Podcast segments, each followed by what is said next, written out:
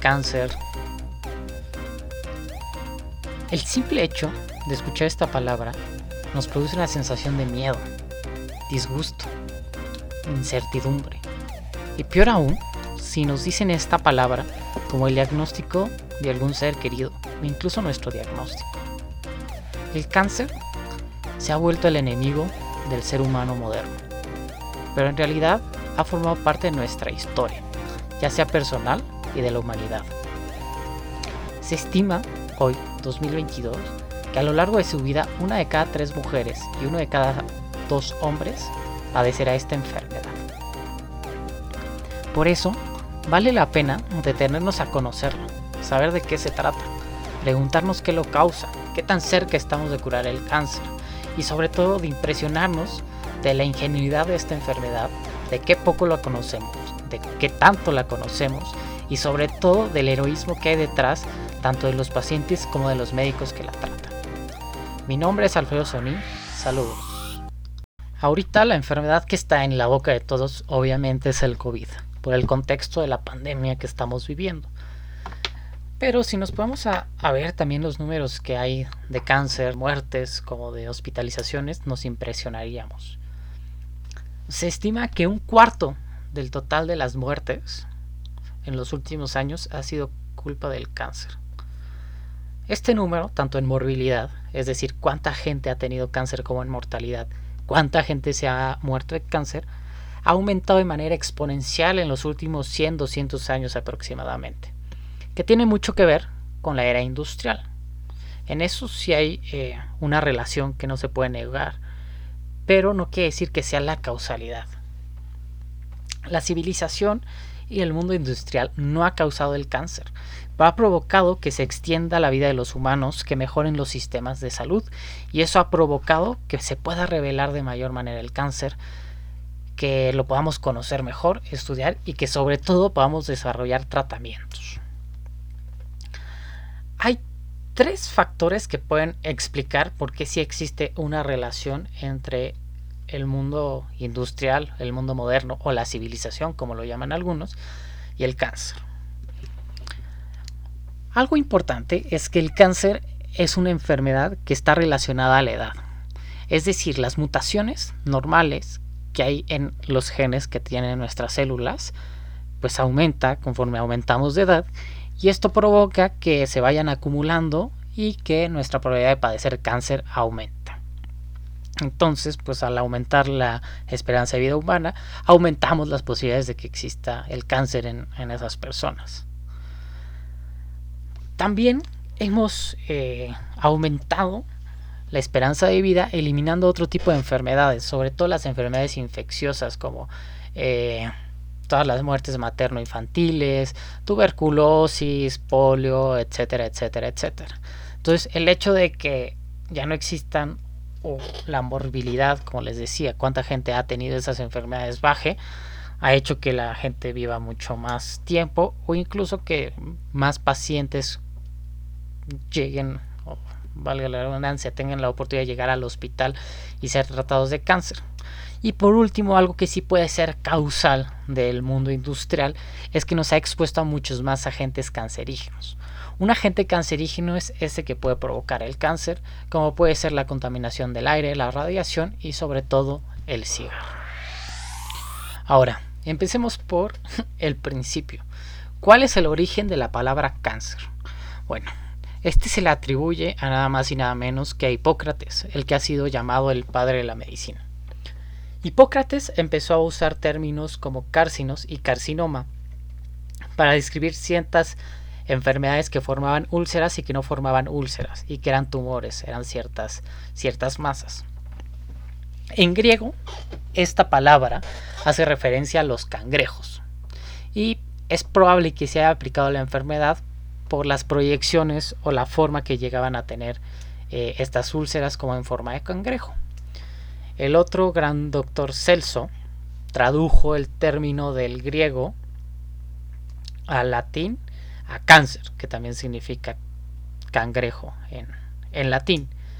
Y más tarde Galeno, también otra leyenda de la medicina, usó la palabra oncos, que es la palabra griega para una inflamación, para describir a los tumores. Entonces de ahí vienen eh, los términos que usamos para, para hablar del cáncer, les decía, cáncer, y oncos, que finalmente son los oncogenes, el oncólogo, la unidad de oncología, etc. El cáncer es una enfermedad en el que algún tipo de células del cuerpo carecen de manera incontrolable y se pueden esparcir por el resto del cuerpo. Como, se menciona en la definición, crecen de manera incontrolable. Es decir, tiene que ver con... y están envueltos los pasos más básicos de nuestra biología, que son la separación de las células. De hecho, estaba leyendo unas definiciones en las que dicen que existen seis grados de separación del cáncer. Es decir, haces cualquier pregunta relacionada a biología, por más remota que parezca, de por qué, cómo crecen los árboles, por qué falla el corazón, qué causa, etcétera, y puedes llegar a estos sistemas que causan el cáncer en menos de seis eh, grados de pasos genéticos. Es algo impresionante irnos a la esencia de qué, de nos hace ser los seres vivos. Y bueno, ¿qué es? ¿Qué son estos, estos pasos genéticos o qué es lo que causa el cáncer? Y son dos, eh, dos genes responsables de prender y apagar las células, o que son esos switch de prendido y apagado, que uno son los protooncogenes y los otros los genes eh, supresores de tumor. Los protooncogenes que son el, botón de encendido. Eh, digamos que la etimología proto tiene como primero gen, pues del gen, y onco tiene que ver con el tumor, pero en realidad tiene que ver con esos genes que llevan las señales para que eh, una célula crezca. Cuando existe alguna mutación en estos protooncogenes que hace que funcionen de manera inadecuada o que pierdan esas reglas que los hacen funcionar o hay demasiadas copias del mismo se convierten en un gen malo en un gen que ya no eh, que ya no está cumpliendo su función de manera normal. Entonces hace que siempre esté prendido este o se active cuando no se supone que debe estar activado entonces empieza esta replicación de las células de manera desordenada cuando este gen ya se volvió malo, pues se convierte en un oncogen. Y por otra parte, existen los genes eh, supresores de tumor, que suelen ser los de apagado para las células, los que mantienen el, orden, los que hacen que se baje eh, la velocidad con la que se, se está replicando las células, eh, arreglan los cambios en en el ADN o les dicen a las células cuándo se deben morir, cuándo deben eh, tener su muerte programada. Entonces, cuando estos no funcionan, eh, pues las células crecen fuera de control y pues también nos puede eh, provocar cáncer. Siendo estos, digamos, los mecanismos más esenciales que provocan el cáncer, podemos entender cómo es una enfermedad que ha estado desde el inicio de la humanidad y es probable que esté con nosotros hasta el fin de los tiempos. ¿Y por qué es tan difícil que se pueda encontrar la, la cura, ¿no? Eh, de hecho, a mí me da un poco de risa, ¿no? Cuando ves en la tele o en la cultura popular, este... como algún hito así extraordinario en, la vida de alguien es que encontró la cura para el cáncer. Pero ¿para cuál? ¿No? Esta, este problema se puede dar en muchísimas líneas distintas celulares del cuerpo. Eh, porque el cáncer no es solo una enfermedad, sino que es una familia de enfermedades. Están todas agrupadas bajo el nombre de cáncer, pero en realidad son todas que, que como lo marca la, de, la definición, este, donde hay alguna división anormal de células. Puede ser en tumores sólidos como cáncer de pulmón, cáncer de hígado, cáncer de páncreas, cáncer de estómago, cáncer de colon, cáncer de cerebro, puede haber cáncer de hueso, cáncer de piel, pero también puede haber eh, unos que puede ser en la sangre, ¿no? como las leucemias, puede haber linfomas, etcétera. Están muy, muy divididos. Y es importante entender que todos los cánceres son diferentes, porque desde la enfermedad en sí, Yo tiene la esencia de esta división de células en control, pero la causa y la prevención es distinta, el tratamiento, el pronóstico, eh, cómo la va a pasar el paciente, el tratamiento. Eh, también es, es, distinto si el paciente tiene ciertas mutaciones genéticas y demás, ¿no? Por eso cada cáncer es tan único. Pero sí es importante entender, entender ese concepto. Y otra cuestión interesante que nos ayuda a, entender mucho mejor la esencia de, esta familia de enfermedades. Viene de un artículo que publicaron eh, Douglas Hannan y Robert Weinberg, eh, que se llama Hallmarks of Cancer, The Next Generation. Es decir, cuáles son las características del cáncer eh, que lo hacen único y pues, que nos ayuda a entenderlo más, ¿no? Y las dividieron en seis.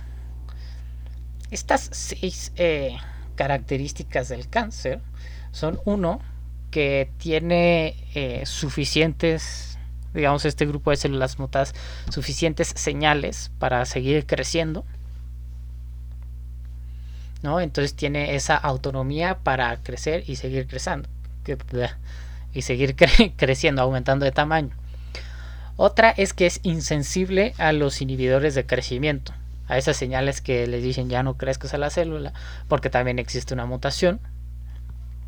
Pueden evadir los mecanismos de, de la apoptosis, que es cuando la célula está programada para, para morirse. Están suprimidos o están inactivados, y esas eh, vías por donde se llevan estos procesos. Tienen un. no tienen límite en su potencial de replicación Normalmente, que esta sí es una característica de cierto tipo de cánceres, eh, pueden mantener la angiogénesis, que la angiogénesis es que se van creando nuevas arterias para darle nutrientes a este tumor, para que pueda seguir creciendo, creciendo y creciendo y tener su propio eh, abastecimiento de sangre. Y por último es que invaden otros tejidos y tienen metástasis, es decir, que se eh, van a otras partes del cuerpo, ¿no? que se pueden transportar son las características que, como les digo, imagínense cuando es una célula de hueso, una célula de hígado, etcétera, eh, pues sí es totalmente distinta.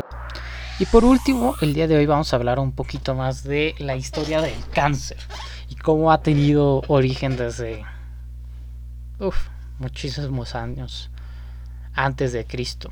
Eh, las primeras descripciones que existen del cáncer eh, datan de 3000 a 2500 años de Cristo, donde en el papiro de Edwin Smith eh, se da un poco de cirugía y el mítico médico Imhotep describe unos casos de tumores o úlceras de mama que las llegó a remover con cauterización y con hay un intento de, de tratamiento pero él mismo cierra con, con una escritura que dice que no hay tratamiento el primer intento de tratamiento es en la está escrito en la literatura en el año 500 antes de Cristo en Atos, una antigua reina de Persia, que le ordenó a uno de sus esclavos que le cortara las mamas.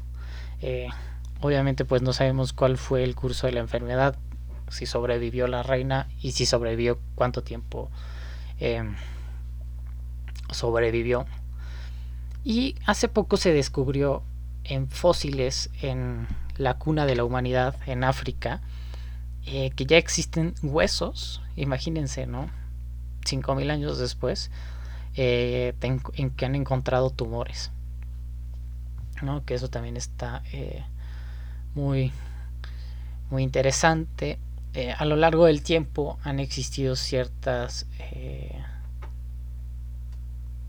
ciertos intentos de tratamientos como las cirugías ya más modernos las quimioterapias, radioterapias, y ahorita ya hay unas cosas súper modernas como son las terapias génicas.